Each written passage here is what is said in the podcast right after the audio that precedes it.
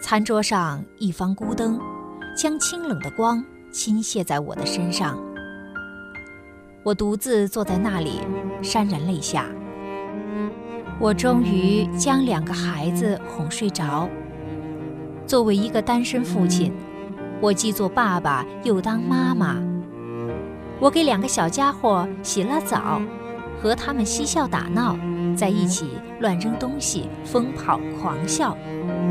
等他们安静下来上床以后，我又分别在两个孩子的后背轻轻地拍上五分钟，然后我拿起吉他，拨动琴弦。低声为他们哼唱催眠的歌谣。当孩子们最喜欢的那首曲调《漂亮的小马》从我嘴里哼出来的时候，意味着这一切接近了尾声。我唱歌的声音越来越小，节奏越来越慢，终于将两个孩子送入梦乡。我是一个离婚不久的男人，两个孩子归我抚养。我决心要竭尽全力地为他们营造一个稳定、正常的生活环境。我对他们笑脸相迎，有求必应，让他们还像过去那样活蹦乱跳，享受着快乐的时光。晚上哄他们睡觉的做法和过去也没有两样。唯一的区别是，他们的妈妈不在身边。我在孩子的卧室里做完这套规定的动作，意味着一个平安的夜晚即将过去，新的一天就要到来。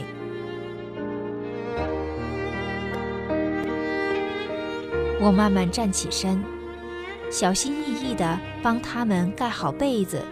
生怕弄出声音惊醒他们，否则又要重新为他们唱歌讲故事。我踮着脚尖儿走出他们的房间，关上门，蹑手蹑脚地下了楼。我全身放松地坐在餐椅上，突然意识到，这是我下班后第一次坐下来。进门以后，我就一直不停地忙，像个转不停的陀螺。我忙着做饭，忙着哄两个小家伙吃饭。我一边洗碗，一边回答他们千奇百怪的问题。我在书房里辅导大孩子做二年级功课，在客厅里欣赏小儿子画画，对他精心搭好的积木大加赞扬。然后。给他们洗澡、讲故事、拍背、哼歌。这一切全部结束以后，我才拥有着片刻属于自己的时间。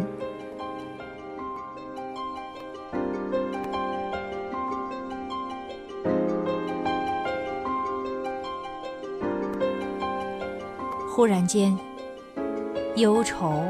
烦恼、悲哀等各种情感一股脑地涌上我的心头，我觉得自己心力交瘁、疲惫至极。我感到自己肩上的担子过于沉重，有些不堪重负了。我还担心这个月的钱是否够用，孩子们的生活必需品能否得到保证。一时间，日常生活中的千头万绪纷至沓来。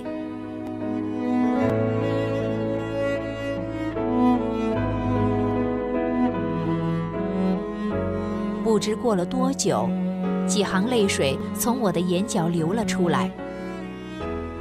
我一个人坐在这儿，无声地抽泣着，任凭泪水肆意地流淌。突然，一双小手搂住我的腰，一张小脸出现在我的眼前。我低下头，看到了五岁小儿子那同情的目光。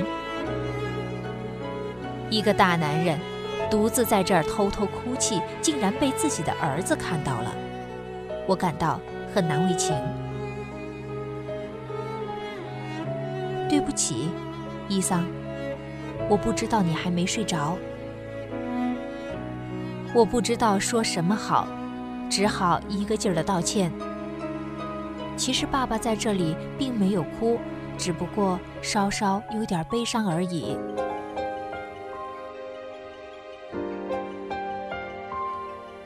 没关系，爸爸，你就哭吧，爸爸也是人。儿子的声音虽然很稚嫩，但说这句话的时候，他显得那样懂事、善解人意。我顿时感到欣慰，整个身心有一种无以名状的幸福感。这个充满着童趣的小机灵鬼儿，竟然允许我哭。他似乎在告诉我，不需要总是那么坚强，可以发泄自己真实的情感。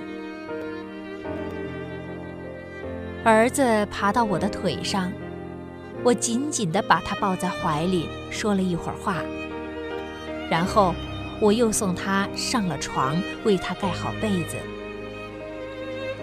这天晚上。我终于可以放心地回到自己的卧室，能够安然入眠，并且做个好梦。